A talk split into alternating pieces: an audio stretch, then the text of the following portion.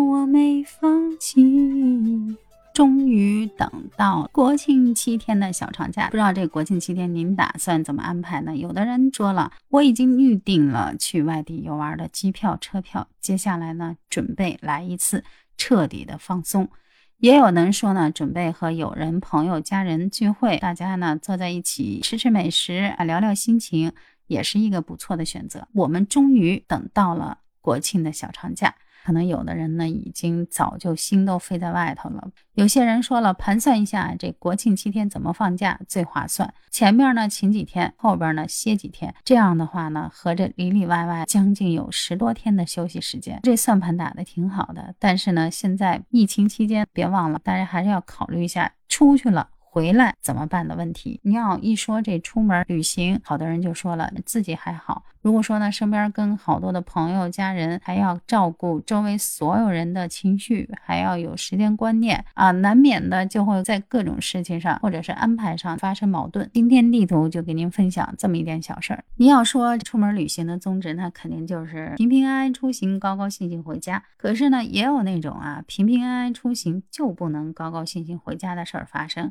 这不嘛，这两天南京高铁站上就有一个王某某小姐姐出名了。她怎么出名的呀？是因为她把自己的行李箱给扔了。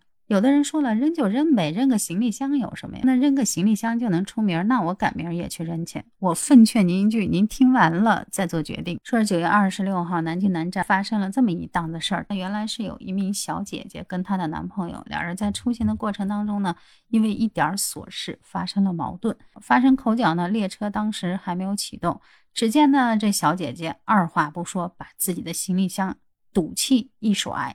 这一甩不要紧，直接呢给人家甩到了高铁和站台之间的那个空隙里头。大家也都知道，乘坐高铁的时候，高铁离那个站台。中间有一档空隙，他以为这样啊，他自己的这个朋友就不走了。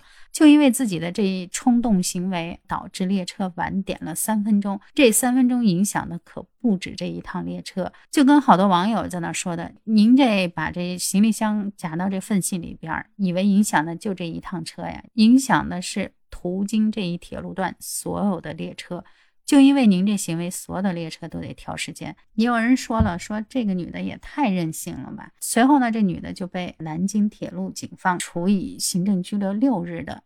处罚，咱就先不说别的。首先呢，你这国庆出行你就泡汤了吧？你这六天时间管吃管喝呢也不错。也有人说了，这小仙女呢生气了，谁让这个高铁和站台之间呢非得有个缝隙呢？有人说这好歹还是在高铁站上呢，要是高速上，我还真怕他抢对方的方向盘啊。说劝男的赶紧分手，这种情绪失控的人真的是挺可怕的。也有人在那儿调侃说，小仙女怎么会有错呢？错的是这个世界。不管怎么说呢，他可能是这辈子过了一个终身难忘的国庆小长假。很多人对这种就是说自己闹情绪让别人买单的这种行为觉得太幼稚了。曾经也发生过这么一档子事儿，就是某年是不是有一个还是人民教师，因为自己的老公没能赶上自己所乘坐的这趟高铁，于是呢就死活不让人家铁路工作人员关门，非要等她老公检票进站。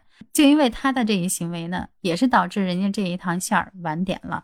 随后这女的呢也被曝光了，她是一名女教师，因为这个事儿呢也受到了相应的一些处罚。就好多人的那句话说的还是挺对的，就有很多人他看似貌似长大了，但内心里边还永远住着一个任性的孩子。其实现实生活当中是不是也经常会碰到这样的人，自己一言不合呢就。归罪于别人，什么事情一犯错，情绪一上来就不管不顾，我就让别人去替他买单啊！你成年人呢，最好啊要带脑子出门，别带自己的一身戾气和坏心情出门。有的时候啊，影响的不是你一个人，影响的是公众的很多人的利益。这种行为真的是不可取。国庆小长假马上就要开启了，地图就问您一句：您出门？带脑子了吗？喜欢地图的节目也请第一时间点赞、关注、转发，别忘了给我五星好评。我们下期再见，拜拜。